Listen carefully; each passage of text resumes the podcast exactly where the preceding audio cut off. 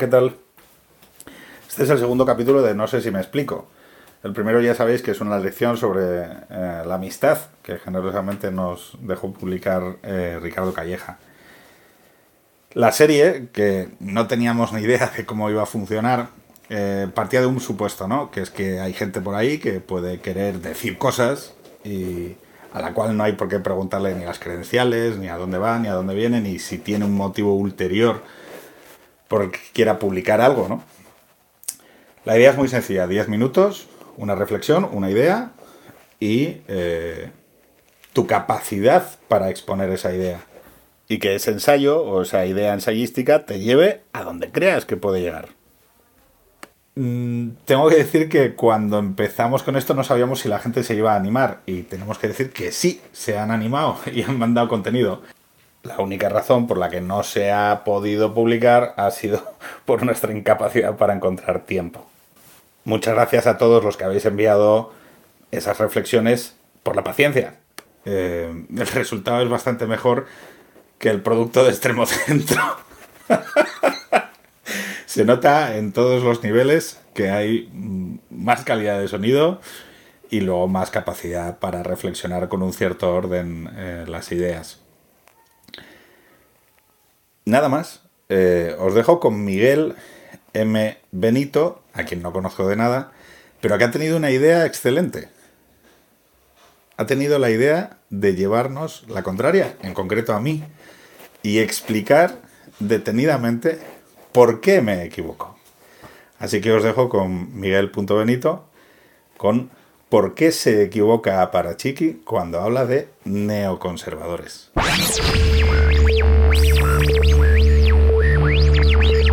Posiblemente no hay mejor motivo para venir a Extremo Centro que corregir a Pedro. Y para eso vengo. Porque si lleváis algún tiempo escuchando el programa, os habéis dado cuenta de que a veces Pedro mm, se refiere a los votantes de Trump como neoconservadores. Y eso supone una pequeña confusión terminológica que tiene implicaciones prácticas.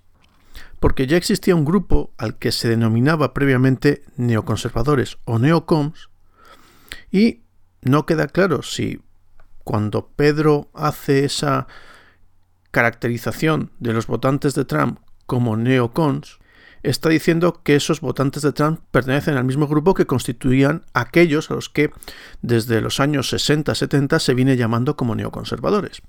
Y eso es un error.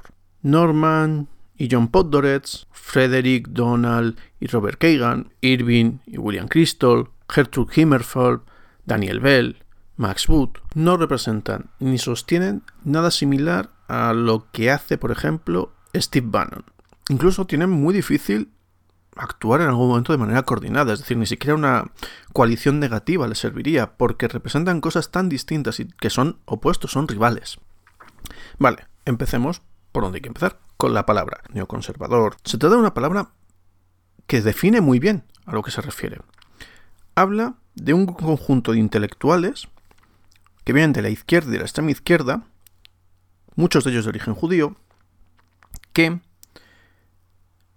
se separan, se sienten fuera del Partido Demócrata en los años 60-70 cuando éste empieza a asumir y a integrar en sus plataformas electorales los postulados de la nueva izquierda, en las cuestiones de moral sexual, consumo de drogas, crítica a la guerra de Vietnam y en general la crítica al modo de vida estadounidense. Quiero recordar que fue Irving Kristol, aunque puedo estar equivocado en esto porque cito de memoria, vino a decir que los neoconservadores tenían que demostrar que los intelectuales estaban equivocados y eran los ciudadanos los que tenían razón, que sus intuiciones, sus eh, elecciones morales eran las correctas, a pesar de toda la crítica contra la forma de vida estadounidense que desde la intelectualidad se estaba produciendo. Así que en el despertar neoconservador podemos hablar de un grupo muy reducido, y esa va a ser una característica constante. Los neoconservadores siempre han sido un grupo pequeño, un grupo que es una élite intelectual y que adopta una posición de bastión defensivo. Quizá aquí sí podemos encontrar una característica común con parte de los votantes de Trump, que es la, es la condición de reaccionarios. Reaccionarios en el sentido de que son grupos que reaccionan ante una determinada evolución de la sociedad y de la política que les disgusta y les pone en movimiento, les pone en marcha. Los neoconservadores van a escoger las universidades y las revistas para emprender esa lucha, destinada a llegar a públicos concretos, influir sobre los que influyen. Ese es el objetivo. Así, les vamos a ver dirigiendo publicaciones como The Public Interest, The Weekly Standard o Commentary, intentando anclar al Partido Demócrata a los principios de la Gran Sociedad de Johnson, de la nueva frontera de Kennedy, del New Deal de Roosevelt y a las políticas de disuasión y contención a la Unión Soviética planteadas por Truman. Solo cuando se den cuenta de que han sido derrotados y que el Partido Demócrata ya no está en, esas, eh, en esos ejes, van a estar un tiempo sin tener una alineación partidaria clara, que en los años 80 sí van a encontrar en los republicanos, sobre todo en Ronald Reagan, y en su ferviente anticomunismo.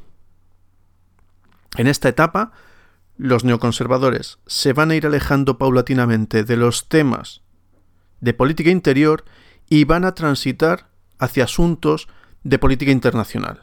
Van a intentar definir una política exterior verdaderamente estadounidense, que represente los principios y valores de la sociedad norteamericana y los haga globales.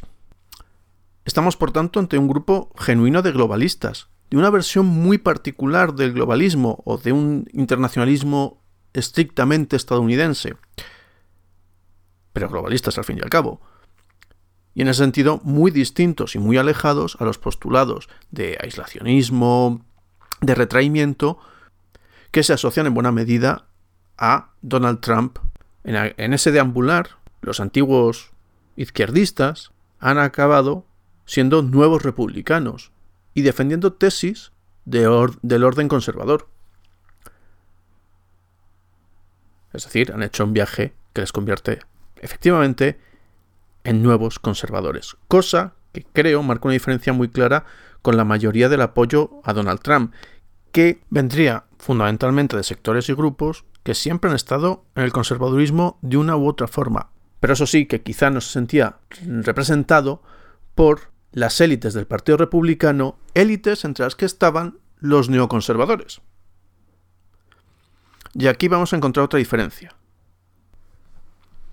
Los neoconservadores suponen un intento de influencia y de dirigir el partido desde arriba hacia abajo, engranándose entre asesores, intelectuales, con presencia pública que tienen capacidad de formular el discurso y, de nuevo, como decía antes, influir sobre los que influyen dentro del partido. Por contra, el apoyo a Trump vendría más desde abajo hacia arriba, desde esos grupos que no habían que no encontraban su voz en las élites del Partido Republicano, pero que habían encontrado en los espacios de las elecciones y de las primarias a nivel local el modo de influir en el partido. Por eso se estaba viendo un cambio en el tipo de perfiles de los candidatos que los republicanos habían ido presentando en los últimos años. Y Trump ha supuesto una aceleración de ese proceso. Pero ya tenían ahí alguien como Ted Cruz, que es alguien que comparte muchos elementos con Donald Trump. No en vano, fue el político profesional de entre los republicanos que más aguantó en las primarias que convirtieron a Trump en el candidato a la presidencia de los Estados Unidos por el Partido Republicano. Además, para remarcar las líneas de diferencia entre unos y otros, los neoconservadores, tras esa primera etapa centrada en una serie de revistas muy específicas y en las universidades, en los años 90 y 2000, donde desarrollaron más su actividad y donde fueron más visibles fue en los medios de comunicación, en televisiones habituales de Fox News o en columnas de periódicos, en el Wall Street Journal y el Washington Post sobre todo.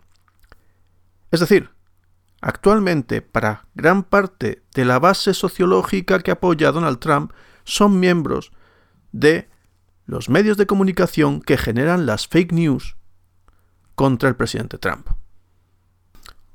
¿Y cómo sabemos también que hay esa desafección, esa tensión entre neoconservadores y, te digo, los, los votantes de Trump? Bueno, por el hecho de que todos los neoconservadores todos los que han sido identificados con neoconservadores que estuvieron alrededor de la administración Bush en los años 2000 y siguientes, han manifestado públicamente su apoyo tanto a Hillary Clinton como a Joe Biden en, los dos últimos procesos electorales estadounidenses, con lo cual,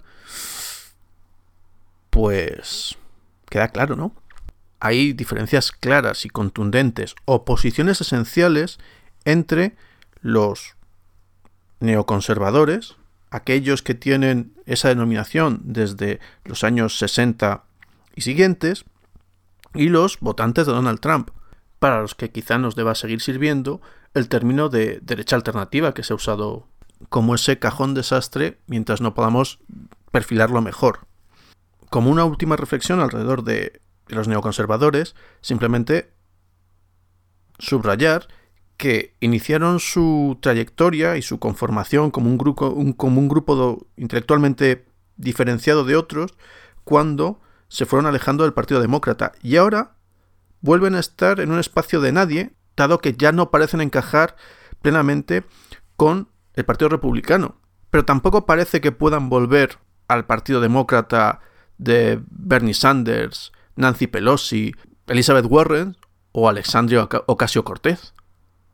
Así que su futuro quizás sea el de volver a las universidades, volver a los libros, volver a ciertas publicaciones eh, muy específicas, a tener cierta presencia en medios de comunicación y desde ahí intentar reconducir el discurso político americano hacia territorios en los que se sientan más cómodos y más identificados valga lo que he dicho hasta ahora como enmienda, por tanto, a Pedro y su uso del término neoconservador eh, durante los programas de extremo centro. Dejo para más adelante, si esto le interesa a alguien, la posibilidad de hablar de cómo el fenómeno neoconservador se ha reflejado fuera de los Estados Unidos y cómo encaja con las actuales presencias de unas nuevas derechas en Europa y, por ejemplo, en España. Ah, perdón, como es costumbre en el programa, voy a recomendar dos, eh, textos que, quizás sirvan para acercarse a este fenómeno del neoconservadurismo. Uno, de un habitual del, programa. Gregorio Luri escribe, escribió en catalán un ensayito muy corto que se llama El neoconservadurismo América. No sé si es muy difícil de conseguir, pero, te digo, es un ensayo cortito y se entiende muy bien y muy fácilmente. Eh, y de Jesús Velasco, la derecha radical en el Partido Republicano, de Reagan a Trump. A pesar de que el título es bastante espantoso, es una historia bastante bien trabada de, del, del movimiento neoconservador y está publicado en Fondo de Cultura Económica. Y también una película de Robert Redford Leones por Corderos, en el cual Tom Cruise interpreta un personaje muy neoconservador. Venga, aquí lo dejo.